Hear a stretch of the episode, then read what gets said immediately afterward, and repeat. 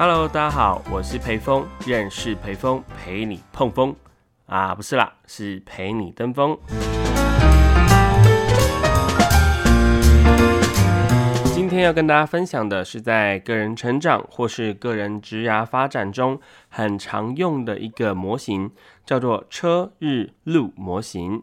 这个模型呢，是帮助你去厘清自己的职业发展要往哪个方向前进的哦。假如在一个周六的早上，你有足够长的时间准备开始一段向往的旅程，你开的车走在一段公路上，诶，你开的是一辆怎么样的车呢？车上又载着谁呢？你准备开去哪里？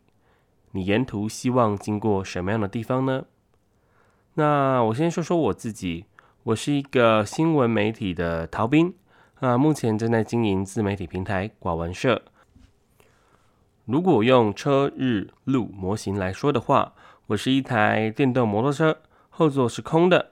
我换了许多的目的地，现在是希望能够成为一位职业讲师，并且成为你的成长陪跑人，也就是这个节目的名称由来——广文社的卡士波个人成长陪跑人。希望可以在一年内有一百位铁粉，还有一万位的粉丝。那路径的话呢，可能是先以线上的模式跟大家见面，那最后呢，再到线下，可能是有一些单位的授课啊，或是个人的讲座，那甚至可能是一个顾问或是教练的角色哦。嗯，是不是有点模糊呢？那还是不清楚车日路模型是什么吗？那其实车子呢，在这个模型中，它意味的是你的自我概念。那比如，哎，有法拉利。还有宾士或是 B N W 不同的车子哦，那就是代表你的自我认知是怎么样的一个车子呢？那身旁坐的人呢，就是你做决策的时候很重要的人，那个人是谁？比如说家人，或是朋友，或是另一半，或是就你一个人。那希望开往的地方呢，就是你这个阶段的目标。那路径呢？是你希望在路上能够获得怎么样的收获？一个好的职业发展计划呢，其实是有三个部分组成的哦。第一个就是自我，也就是像我们讲的车。那再来是目标，也就是我们的日。然后最后是路径，要怎么样达到这个目标？那其实日呢，刚刚讲的就是我们要去的地方，也就是目标。你的职业发展目标是什么？长期的目标五年是什么？那短期的目标，比如说三年、一年是什么呢？那如果让你排序，最重要的目标是什么？在你这个一生中，哪一个目标是最想要完成的呢？那哪些是可以排到后面的，比较晚去执行或者达成的？这是非常值得我们去思考的一个目标设定。那在路径呢？是你要走的路，要怎么样达成你的目标呢？对于如何去最近的那个目标，你的路径有很清晰吗？那可以分成哪几个步骤呢？那如果真的不清晰，然后自己也想不出来，那谁会知道呢？诶，这个谁呢？就可能已经在那个目标，或者曾经有过一样的经历的人，都可以去当做是我们咨询或者询问的一个对象哦。那最后，车子呢，就是你自己。前面提到了，哎，你可能是一台法拉利，可能是一台宾士，或是一台 Toyota，甚至是一个摩托车，都可以。那怎么样去定义你自己，或是你怎么样去认识、认知你自己的，就是我们在讲车子的这个部分。你对自己这台车子的马力到底有没有信心呢？那比如说它身上的底盘，或是它的配件到底有哪些呢？那如果要提升，你要提升什么？那最重要的是动力，它是怎么样？被驱动的，也就是说，一台车可能加汽油，可能加柴油，或是电动的，那就好像，哎，你平常是怎么样持续去加油的，让你具有动力的完成这个路径，最终达到你要的目标。那其实很多的朋友都没有想过这些，那可能觉得很烦，或是觉得，哎呀，想了也没有用。啊，但其实呢，就真的就像我们开车一样，比如你在出发前，其实你的目的地是很不明确的。那你可能开了一段，哎，发现好像可以右转呢，那你就右转了。然后最后呢，绕着绕着，哎，本来要去一个可能是海边的地方，就往山里面开去了。那也有可能呢，路上突然出现了，哎，一台车子挡在前面，那你就突然超了车，但是你也不知道为了什么去超这辆车，你可能做了一些无谓的竞争，无谓的拼搏，但最后得到的其实并不是你要的，因为你根本还不清楚你要去哪边。所以其实呢，这是一个很纠结的状态，嗯，因为你可能是一辆跑车，但其实却莫名其妙的开到了山路，那你的底盘可能被刮得稀里哗啦的，那或者是哎，你本来是要去一般的道路，却莫名其妙上了高速公路，而且还下不来，那其实这个纠结呢，就很像我们很多人在。职业中进行一段时间之后，却发现他自己其实并不那么适合这样的一个职业状态、职业状况，甚至会对他的身心灵造成蛮大的影响哦。对，所以就是我们常见的一些焦虑啊，或是负能量啊，或是一种很低谷的状态，都有可能是因为在我们不适合的道路上在进行。那这一切原因呢，也是因为我们的目标并没有很清晰哦。那其实呢，只有在自我目标、路径三者统一的时候，才能顺利达到自己想要去的目标哦。那这个时候，真的会建议大家可以趁着夜深人静或是一个人的时间，来规划一下，或者说试着想象一下自己的车日路模型。到底会是长怎么样子呢？你可能会发现，其实并没有想象中的那么容易。大部分的时候，你会发现这三者是没有办法完美的整合的。那比如说呢，诶，其实你发现你现在的能力或者现有的资源，其实就像一台摩托车，但其实你想要去的地方，它是需要上高速公路才开得到的，或者是它会经历一段非常崎岖的山路。那其实这时候我们就要去升级我们自身，也就是我们这台车，让它可以很平稳、很安全的走过这条道路哦。那所以呢，这边跟大家分享有三种策略是可以去帮助你去整合这三者，也就是我们前面讲的自我目标还有路径哦。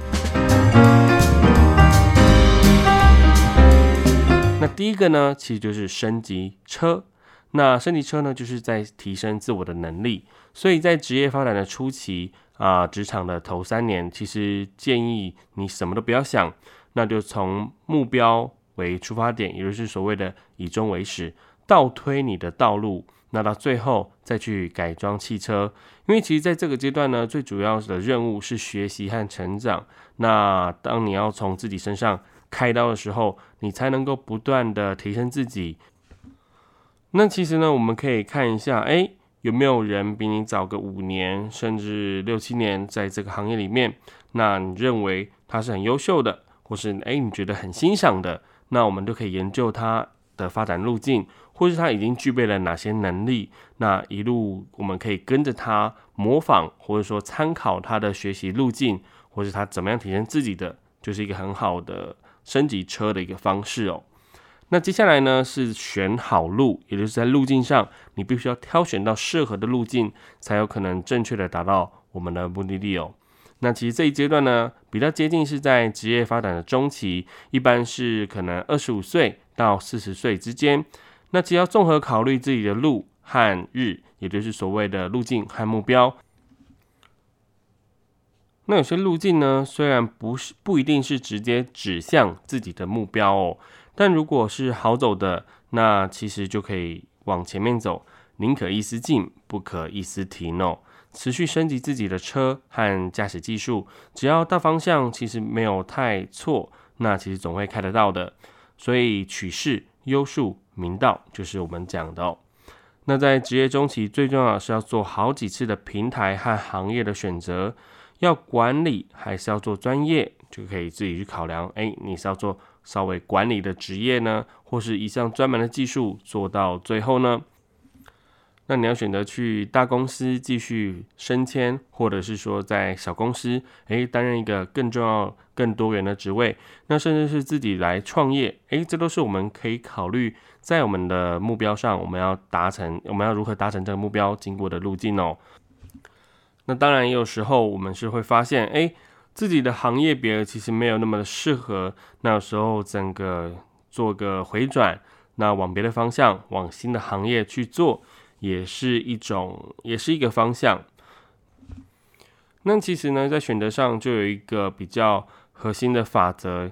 那你在选择的时候，必须要选择可以让你持续的增值的。那什么叫持续的增值呢？当然就是在讲的是我们能力上可以做到提升，或是经验上可以做到累积，就是所谓的持续增值哦。那有很多人，像一些比较偏向公家机关，或是可能比较一成不变的工作，就不是这一类的。因为你就算每天去做，它还是一样不断的在重复。那我们要去想的是，你是把一个工作重复做了三年，还是呢你是做了累积性的三年哦？那这是非常重要的一个区别哦。那最后可以帮你整合自我目标和路径的第三点，就是做自己。那其实，在职业发展的后期，比如说四十到五十五岁左右，其实你的体力或是精力都是不断在下降的，但是你的资源和你的智慧已经在顶峰了，所以必须要从你自身去出发。去想去的地方，或是走最适合、最舒适的路。你的目标不是还是赚钱或是增值，而是应该发挥你个人的天赋，去追求更大的社会价值或是自我实现。那职业对你的意义又会有所改变了。所以找到真正的自己，啊，内心的驱动力，或者什么样的事情。可以带给你真正的成就感，就是在我们职业发展后期中很重要的一个事情。那也是帮我们去整合前面讲到这三个关键的一个重要的技巧哦。那最后来总结一下，个人发展的底层逻辑其实就是车日路模型。车是自己，日是目标，路是发展的道路。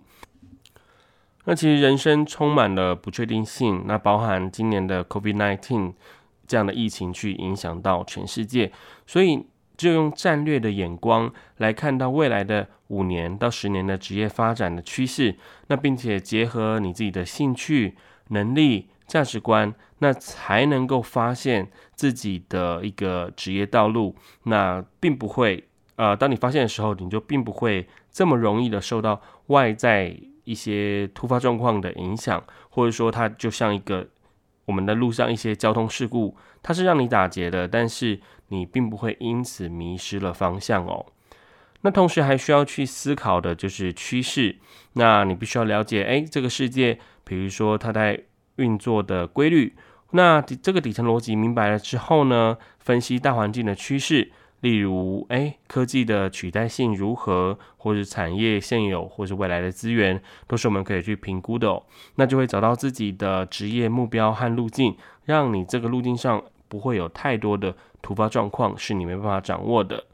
然后最后就是高效的自我管理。那其实自我管理是我们非常重要的一环。当你有了目标之后，最重要的。是去执行，因为很多人设定了目标，但是到执行这一块其实是没有去达成的。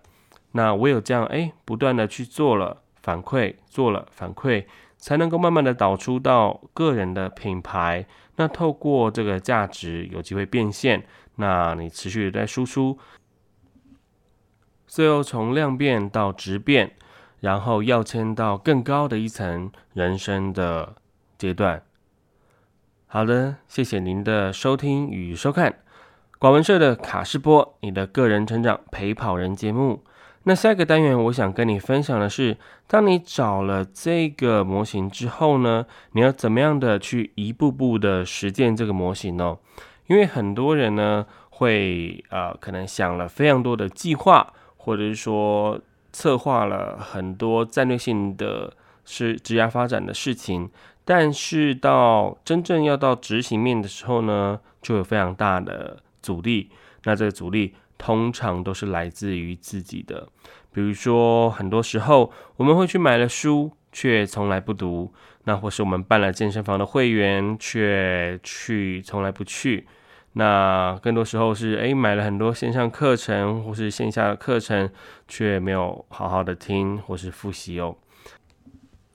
那过去呢，其实我们很常在发现，诶，没有那么顺遂的时候，就会开始责怪自己，觉得是自己的意志力不够，没办法坚持。那其实现在你知道了，买书或是办会员或是买课程，其实它是有目的性的，它是为了，它是为了减轻。目标带来的压力来缓解你自己的焦虑哦，所以其实我们的大脑真的非常的原始。当我们去设定一个目标的时候，比如说我们是想要去塑身或是减肥，才会去办健身房卡的。那当我们去办完这个卡的时候，其实我们的大脑就会以为，诶，我们已经完成减肥这件事情了。但其实它才真正的要开始哦。但这时候呢，我们的动力驱动力就会变得非常的小哦。那或者是说，我们去啊买书是想要提升自我的能力，但是往往呢，在买书的当下，拿到书的那个当下，我们就会觉得说自己已经具备这样的能力。那这时候动力感是非常低的。我们的大脑其实分不清楚什么是计划和决心，什么是真正的行动。那有时候，因为我们下定了决心，做了计划，那其实我们大脑就会误以为我们已经做过了。那其实这样行动的动力就不见了。那接下来下一讲要跟大家分享的是如何增加执行力和行动力的一个实用的思维工具，它叫 WOOP 思维。那我们将介绍给你的 WOOP 思维是什么呢？第一个 W 是 Wish，就是愿望的意思。那你可以先想你在本周或是本月或是本年究竟要完成哪一些的愿望呢？那再来 O 呢是 outcome 的意思，那就是在这个愿望，那它最好的结果是什么？那这两项就是增加我们目标的一个驱动力。那再来是 obstacle，就是我们可以需要去设想一下，在完成这个目标之前，我们会遇到怎么样的障碍？那最后 P 呢是 plan，最后才是去做一个计划。那这就是我们下一讲要讲的 OOP 思维。那我是裴峰，陪你奔峰，我们下周再见。